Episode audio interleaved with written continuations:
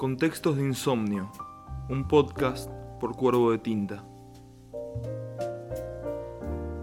Buenas noches para nosotros que estamos grabando, pero para ustedes que escuchan del otro lado, buenos días, tardes o noches. ¿Cómo están? Espero que muy bien y disfrutando de esta hermosa primavera que por fin llegó. Hoy les quiero hablar brevemente del poema y del sujeto que lo escribió. Constantino Cavafis. A ver, la historia literaria de este muchacho es bastante particular.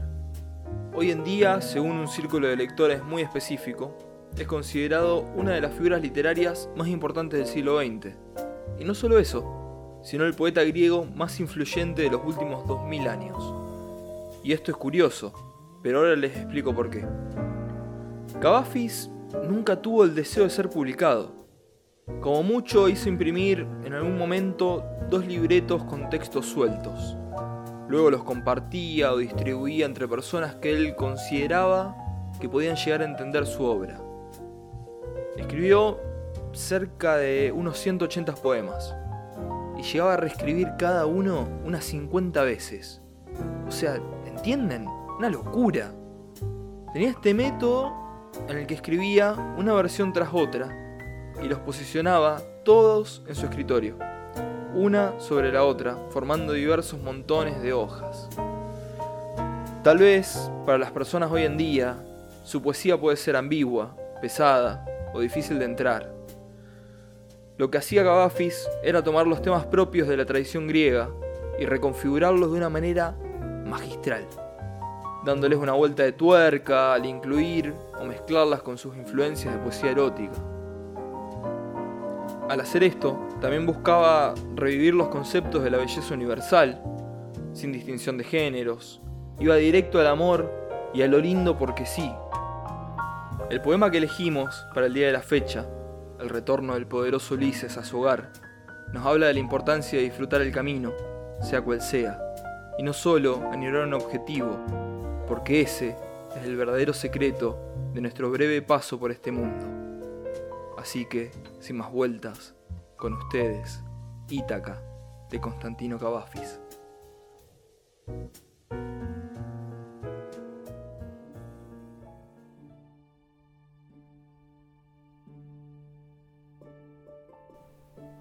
Cuando emprendas tu viaje Ítaca, pide que el camino sea largo, lleno de aventuras, lleno de experiencias.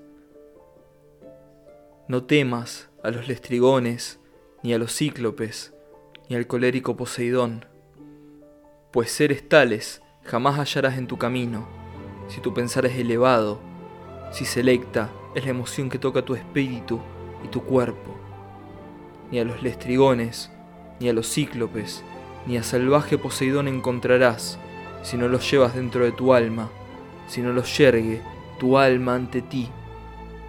Pide que el camino sea largo, que muchas sean las mañanas de verano en que llegues, con qué placer y alegría, a puertos nunca antes vistos.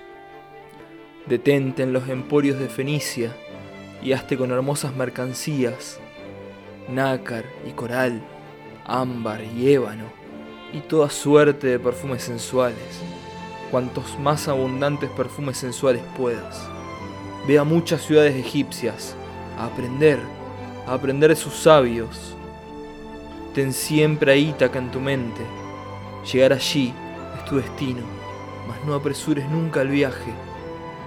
Mejor que dure muchos años y atracar, viejo ya en la isla, enriquecido de cuanto ganaste en el camino, sin aguantar a que Ítaca te enriquezca. Ítaca fue la que te brindó tan hermoso viaje, sin ella no habrías emprendido el camino, pero no tiene ya nada que darte, aunque la halles pobre, Ítaca no te ha engañado.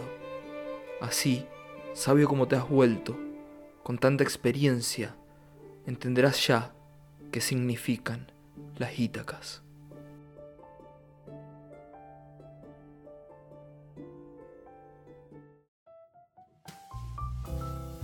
Contextos de Insomnio es un podcast creado y relatado por Juan y Ramírez, producido y editado por Valentino Robert.